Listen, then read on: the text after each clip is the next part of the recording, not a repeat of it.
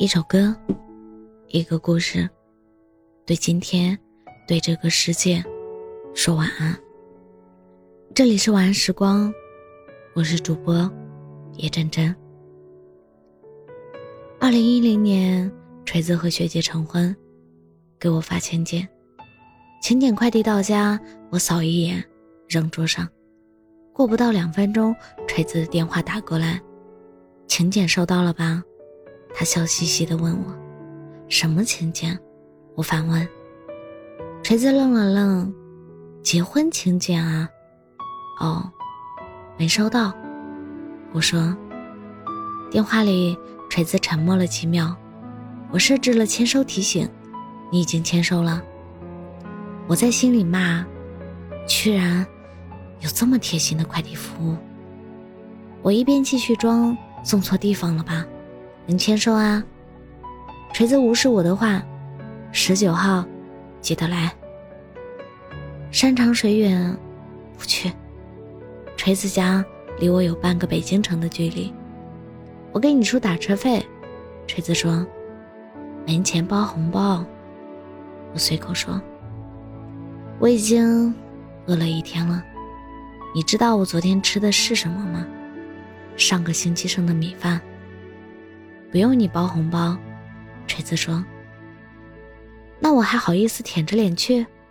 我哀嚎。滚！锤子的忍耐终于到了极限。别来，你千万别来！来了我打死你！电话挂了，我等了一会儿，给锤子发了条短信：真不用我包红包？锤子很快回复：大宽说他包两千，你看着办。我摔了手机，过了一会儿，我又默默的捡起手机，回复：“恭喜啊，锤子。”说真的，锤子喜欢学姐的事，最早只有我和大宽两个人知道。学姐长得不算美艳绝伦，瘦，用大宽的评价就是从上到下一马平川，但是锤子喜欢。大学入学的时候，所有的社团都在宿舍底下排开了阵仗，敲锣打鼓招新，招数可以说无所不用其极。有妹子的出妹子，有帅哥的出帅哥，什么都没有的就挂个牌子说参加该社团可以加学分，照样门庭若市。我和大宽是纯为了看妹子。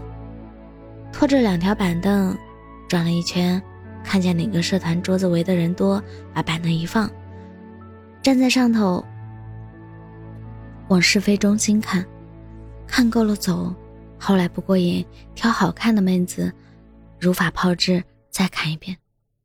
转到第三圈，我忽然想起什么，锤子呢？我问大宽。我们俩站在板凳上扫视全场，那儿呢？大宽忽然说：“我顺着大宽指的方向看，瞬间我跌进了肠子。锤子正趴在一个冷冷清清的桌子前头，弯腰填表格。他对面坐着一个女生，太远了，脸看不清，倒是能看清桌子旁竖着一个丑到滚蛋的海报板，散文社。我和大宽面面相觑，然后大宽。”问了一个很有水平的问题：“散文是什么？”锤子参加了学姐的社团。锤子说：“学姐很温柔。”锤子说：“学姐很有才。”锤子说：“学姐的文章很美，说话声音很好听。”锤子说：“学姐其实长得挺不错的，属于耐看型。”锤子说：“学姐其实哪儿都好，连不好的地方都很好。”我和大宽戴上耳机打游戏，不理他。实在憋不住了，去上厕所，就听到锤子在一边念叨：“我要追学姐。”从那以后，锤子一发不可收拾，几乎每天都向我们汇报新进度。学姐没有男朋友，单身一年半。学姐学习很认真，虽然成绩一般。学姐一个人发起了散文社。从光改司令到现在十个固定社员，学姐觉得锤子的文章写的不错，经常找他说话。后来大宽听得实在不耐烦了，就问锤子：“你表白了没？”锤子还在跟我们说，散文社加上他一共三个男的，其他两个一个斜眼，一个丑逼，毫无竞争力。听到这话，先是一愣。没，锤子低声说：“我们都不说话。”锤子吭哧了一会儿。挤出一句话：“我想找合适的机会。”大宽从鼻子里冷哼一声：“这就是小年轻，没谈过恋爱。”锤子不在的时候，大宽点评：“表白，要什么合适的机会？喜欢了就是喜欢了，不说别人永远不知道。”大宽说：“除非一开始就不想让人知道。”我点点头：“其实就是没胆子。”给自己找一个台阶下，大宽说：“我点点头。这点勇气都没有，怎么追得到姑娘？”大宽又说：“还要什么爱情？”我又点点头。我忽然想到一件事：你谈过恋爱吗？大宽，我问。大宽傻坐在座位上，没。他说，然后理直气壮地反问我：“你谈过？”我说我也没，然后我们俩抱头痛哭。锤子后来成了我们三个中唯一一个在大学谈过恋爱的。这件事说到底还是大宽的功劳。锤子一直对学姐有心没胆，拖了一整个学期，表白的话一句都没说，倒是对学姐的事了解的巨细无遗。连学姐每天早上吃什么都很清楚，这种变态一样的恒心让我佩服的五体投地。大一临近期末，有一天锤子突然问我：“你知道这附近有什么好餐厅吗？”我一愣：“什么样的餐厅算好餐厅？”锤子说：“往贵了说。”你要干嘛？我反问他：“请学姐吃饭。”锤子说：“你想当副社长？”我有点意外。期末前都是各大社团预备更新换代的时候，竞争极其惨烈。据说很多社团的社长这一星期都不用准备伙食费，但我真的没想到散文社这种社团还需要这个。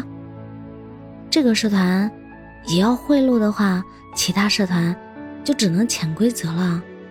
锤子摇头说：“学姐说。”刚忙完活动回来，还没吃饭，我想请她吃顿饭。这么隆重，你想趁机表白？我问。锤子想了想，又摇头。我觉得吃饭的时候不合适。这时候，大宽推门冲进来，双眼放光。谁？刚才谁说要请客吃饭？我还没来得及说话，大宽已经握住了锤子的手。合适，合适。这有什么不合适的？说吧，吃什么？早说啊你！这星期没钱吃饭，饿死老子。最后我们出现在校门口的烧烤摊，我们四个人，三个男的加学姐。学姐吃的莫名其妙，锤子吃的一脸郁闷。我来回打量他们，神色顾不上吃，只有大宽横撕鸡翅，竖啃板筋，吃的眉飞色舞。四个人挤在一个小桌子上，谁也不说话。今天，学姐小心翼翼地开口：“老板，加十个羊肉。”大宽一嗓子喊出来，学姐把嘴闭上了。你们的活动，锤子小心翼翼地开口：“老板，羊肉多放辣。”大宽又一嗓子喊出来，锤子把嘴闭上了。我在心里狂念：“大宽，你个傻子！”念了好几百遍，同时不停地踩他脚。大宽好像毫无知觉一样，只管埋头大吃。锤子看他的眼神，几乎随时要和他拼命。我赶紧攥住桌上所有吃剩的签子，放在锤子拿不到的地方。吃了二十分钟，大宽突然站起来：“吃饱了。”他说：“我们先走，你们慢慢吃。”还有，他看着学姐，指指锤子：“锤子喜欢你自己不敢说，我们是来给他壮胆的。”说完，他迈步起身，我们三个都陷入了震惊。震惊之余，我忽然想到：“等等，我们先走，我们是什么意思？”没能反应过来，大宽已经拉住我的胳膊，一路把我拖离现场。我还一口没吃啊！我一边挣扎一边喊，大宽不理我。我伸着脖子朝烧烤摊那边看，看到锤子低着头坐在桌边，对面学姐手背托腮，笑意盈盈地看着他。两个小时后，锤子回来，进门就说他和学姐在一起了。我和大宽都很高兴，这是好事。唯一的代价是，大宽脚肿了，却可以种。锤子和学姐过了两年的大学恋爱生活，学姐的生活很规律，每天基本就是上课、看书、自习、社团活动这些事情。除了上课，大多数时候锤子都陪着他。这混蛋以前从来没在上午十一点前起床过。现在居然也开始早睡早起了，甚至在上大学一年后，头一次跨进了自习室的大门。据说，他走进自习室的第一句话是：“这么多人啊！”学姐看他在自习室待得很痛苦，就让他回去。锤子摇头说：“在你身边，什么事儿都不干也高兴。”我和大宽在他们身后狂嘘锤子。然后，被一众学霸赶了出去。锤子就这样和学姐一起自习，一起看书，一起吃饭，一起逛街。如果不是亲眼所见，我都不知道锤子还有这么体贴细致的一面。这次和我一样穷，有的时候比我还穷，但他会省下零星的钱给学姐买东西。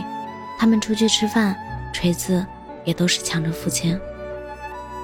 不过每次他回到宿舍，都会发现钱包里多了几张钱，刚好是刚才付掉的数目。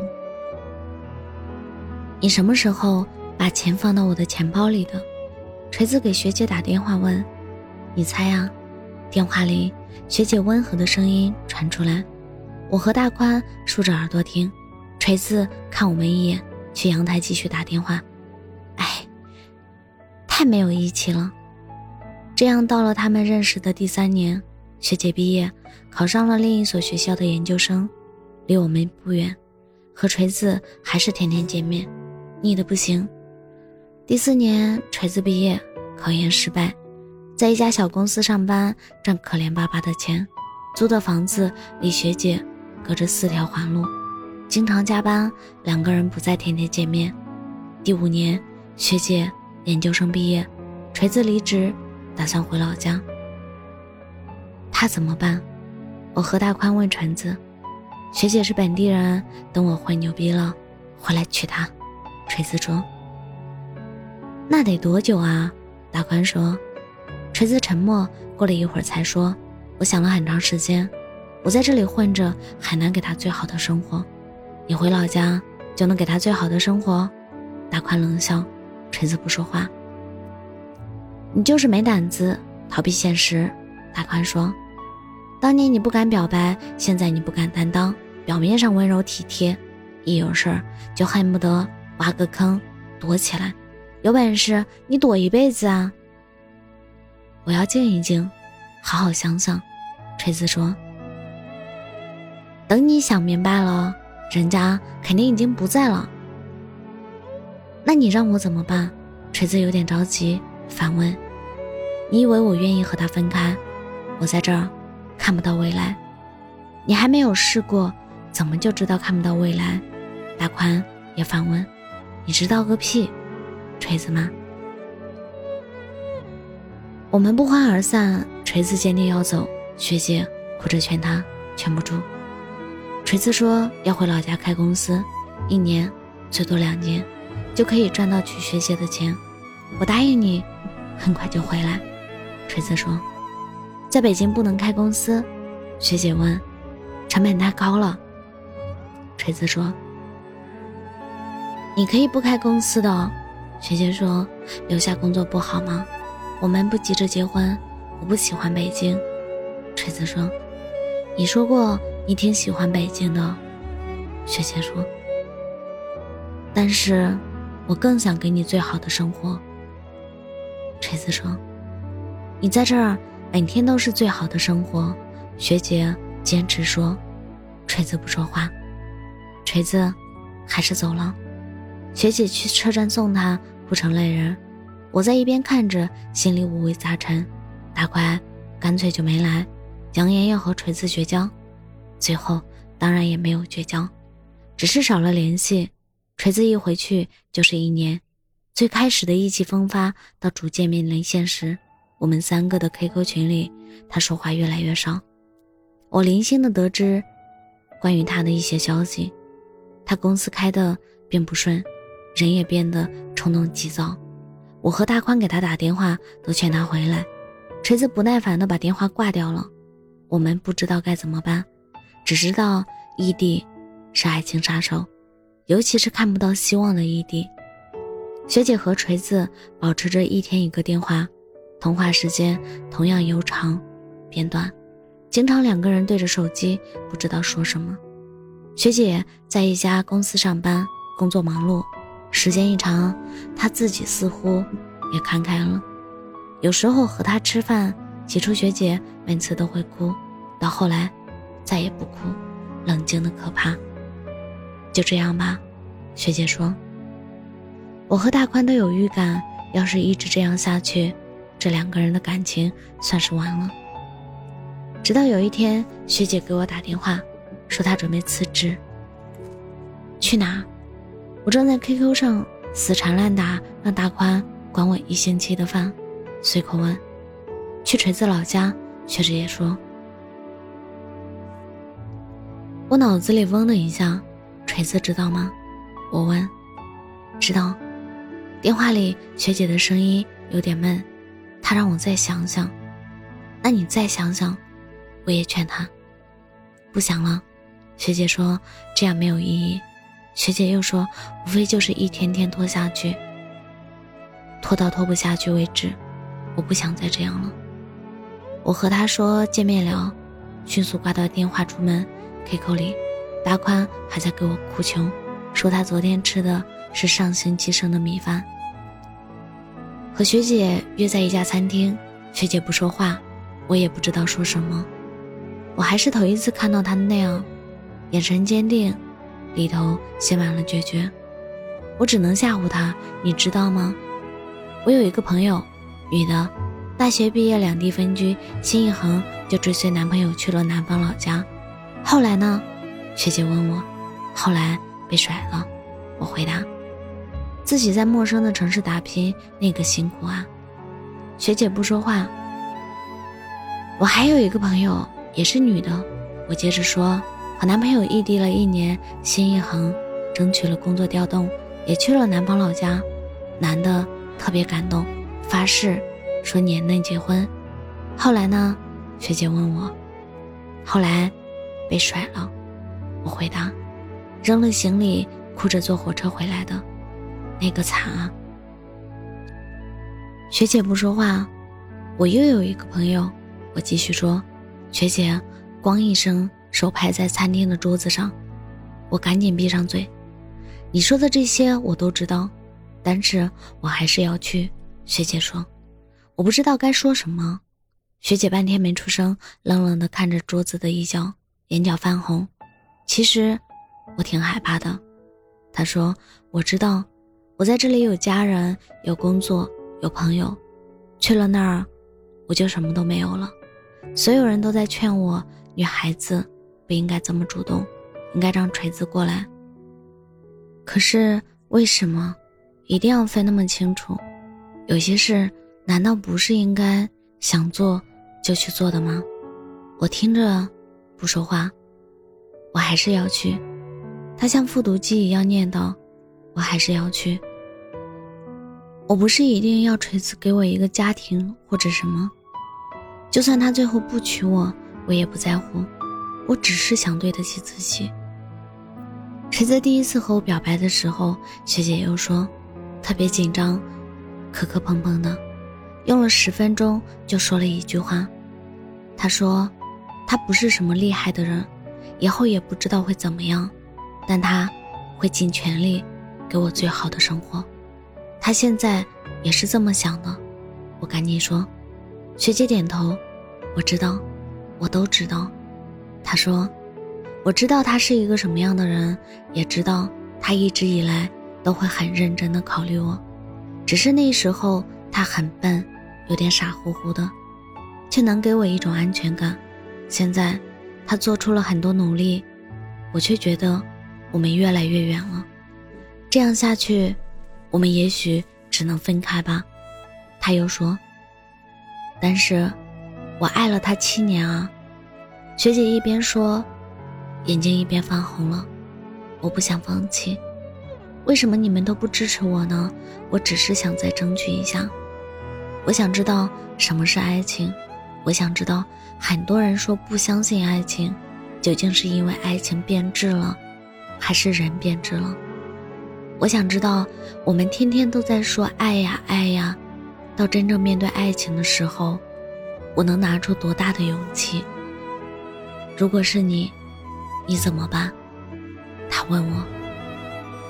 我想说，我怎么知道怎么办？但最后什么都没说。我偷偷把手机从裤子口袋里拿出来，关掉录音，把这段音频发在我大宽和锤子都在的 QQ 群里。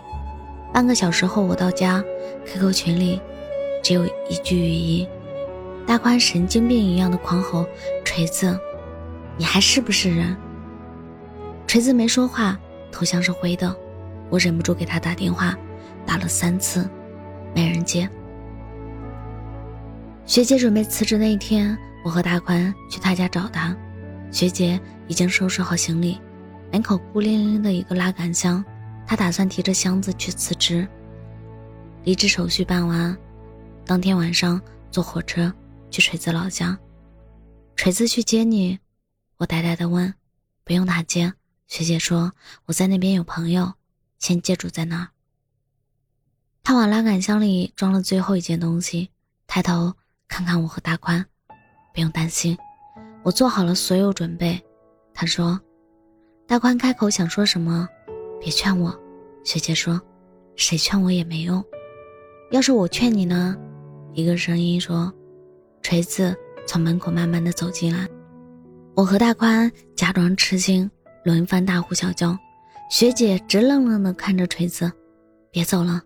锤子对学姐说：“我来了。”锤子又说：“锤子到北京已经两天，临行前只告诉了我和大宽，特意叮嘱不能让学姐知道。”学姐面无表情的继续看着他：“你不开公司了？”他问。锤子摇头：“在北京开。”你不是不喜欢这儿吗？学姐又问。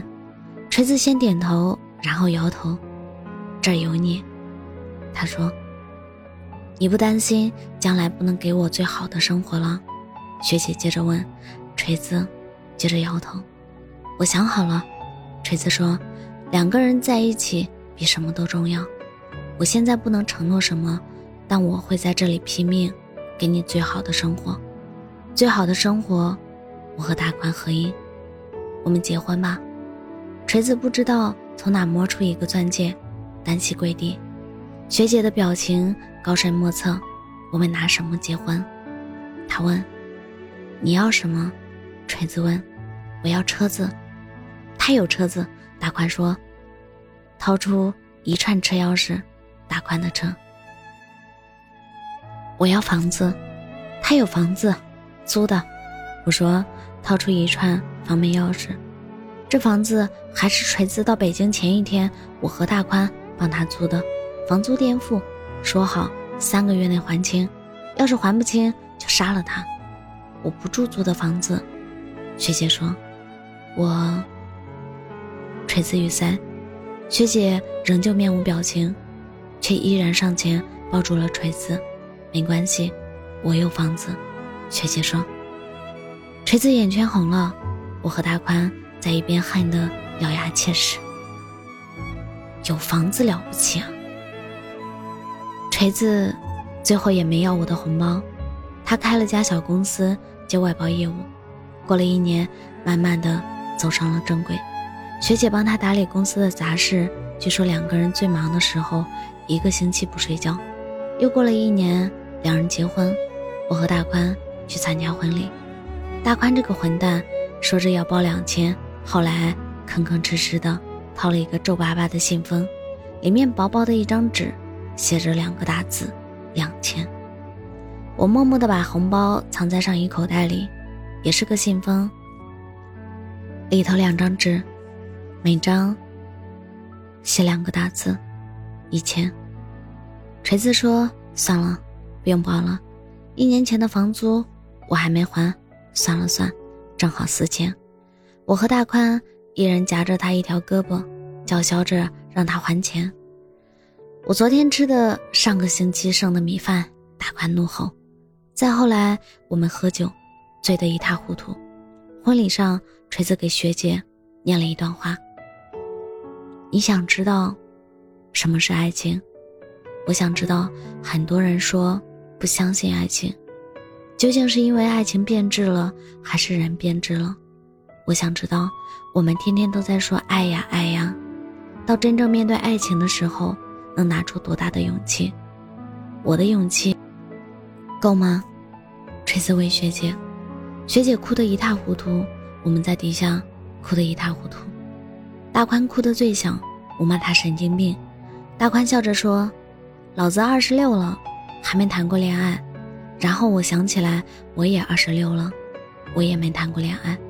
我们继续抱头痛哭。散场后，锤子开车送我和大宽回酒店，学姐坐在副驾驶，笑脸盈盈。恭喜你，锤子。我第二次和他说：“谢谢你们。”锤子说。我想知道，什么是爱情？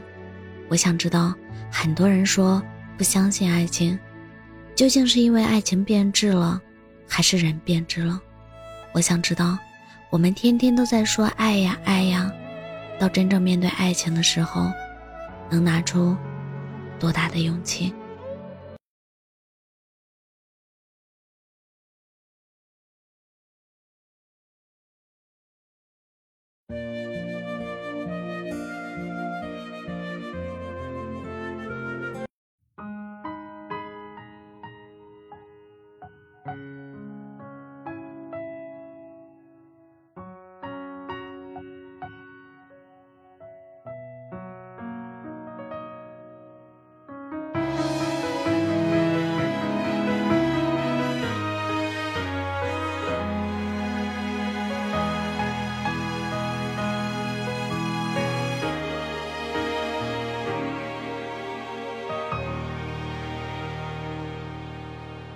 世间这么多的背叛，该怎么去原谅？我问永远到底会有多远？不要给我答案。不再奢求在你身边，陪你去度过每一个瞬间。我不再去渴望你的关心，因为那。心碎。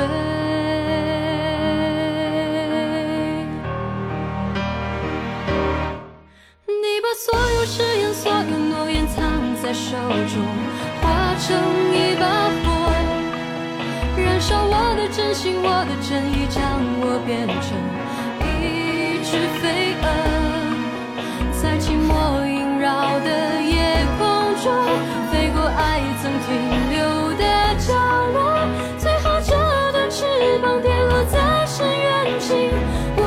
去闪躲，你把所有誓言、所有诺言藏在手中，化成一把